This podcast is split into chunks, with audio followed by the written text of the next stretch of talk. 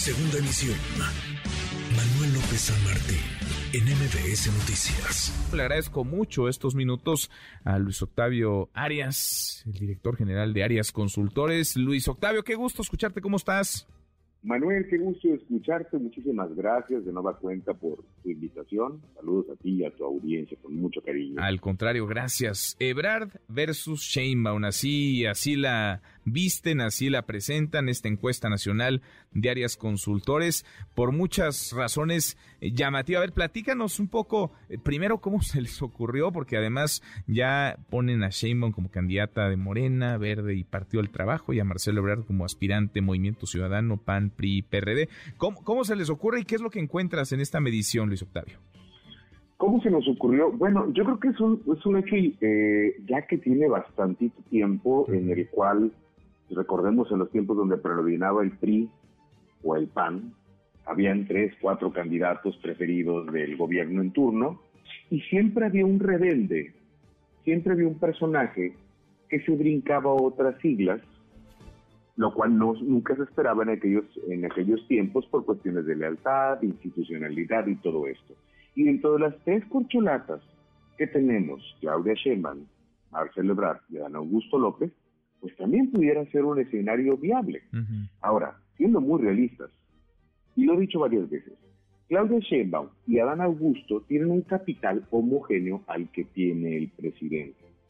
No se diga de Adán Augusto, secretario de Gobernación, tabasqueño, gobernador gracias al presidente López Obrador, secretario de Gobernación gracias al presidente López Obrador y ahora candidato, serio candidato, gracias al presidente López Obrador.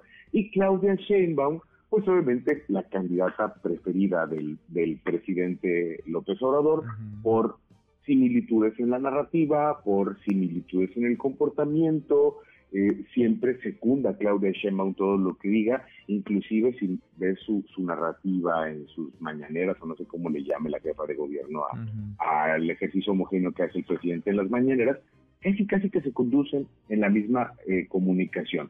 La excepción aquí es Marcelo Ebrard, el cual, bueno, es el más probable que pudiera salirse de, lo que son las siglas de Morena y adherirse al Movimiento Ciudadano. ¿Qué pasaría si Marcelo Ebrard decide rebelarse y competir con el capital más fuerte que tiene el presidente? Porque hay que aceptarlo.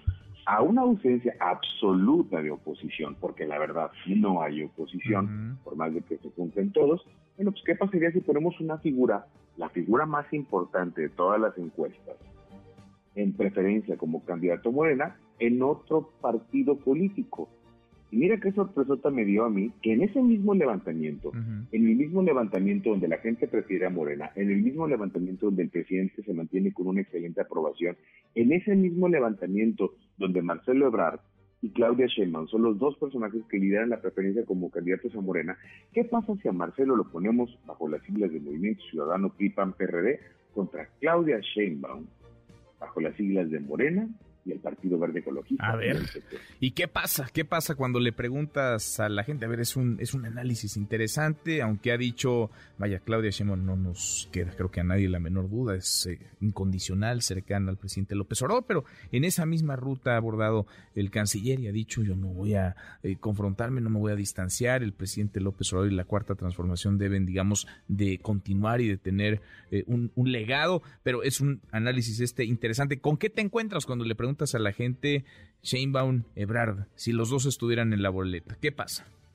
¿Qué pasa? Que el canciller obtuviera bajo las siglas del Movimiento Ciudadano principalmente el PAN-PRD el 31.7% de preferencias de intención del voto contra un 27.2% de Claudia Sheinbaum en intención del voto. Claro, hay un alto porcentaje de, indecisos en este sentido.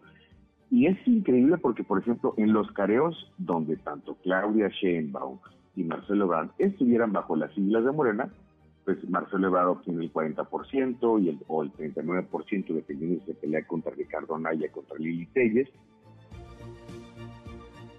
Ebrard 40%. Claudia Sheinbaum 36 y 35%. En segundo lugar, Luis Donaldo Colosio muy retirado, mucho, muy retirado, con un 20% promedio. Pero cuando sacas de la ecuación a Marcelo Ebrard como candidato de Morena y lo pones a competir como candidato opositor, es una realidad. Marcelo Ebrard, en, si desglosas los datos de todas las encuestas serias, es el que más capitaliza preferencia político-electoral de diversas corrientes políticas. Es decir, en pocas palabras, Marcelo Ebrard es el único candidato de Morena que es el más votado por Morena y tiene preferencias de panistas, priistas y de Movimiento Ciudadano. Es el único. Pues interesante este, este escenario en el que Marcelo Ebrard, digamos, se rompería con la 4T, se iría a otro, a otro partido o, a, o con otros partidos a la boleta. Ahora, inevitable pensar en qué pasaría si no rompe y si Marcelo es el candidato de Morena, del PT y del Partido Verde, pues sería un candidatazo, ¿no? Con esta, con esta lógica y estos números, no solamente concentraría los apoyos de la 4T, sino de simpatizantes de otros partidos, Luis Octavio. Es correcto. Yo tengo una teoría, ojo, digo, es una teoría. Si Marcelo Ebrard se sigue consolidando como el candidato más fuerte de oposición, el presidente no va a correr riesgos Digo, me arriesgo a decir el presidente, pero pues hay un protocolo de consejeros de Morena y todo eso. La realidad es otra.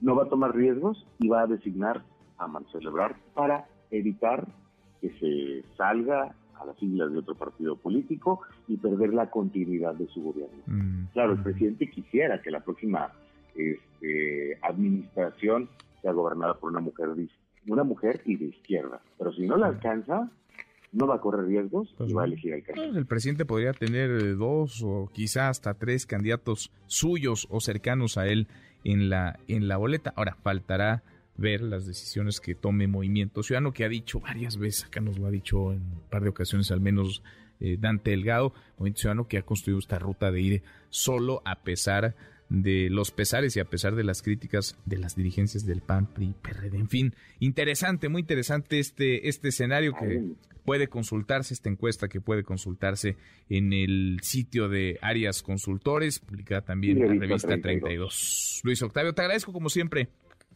Muchísimas gracias, Manuel, que estés muy bien. Igualmente, muy, muy buenas tardes. NBS Noticias.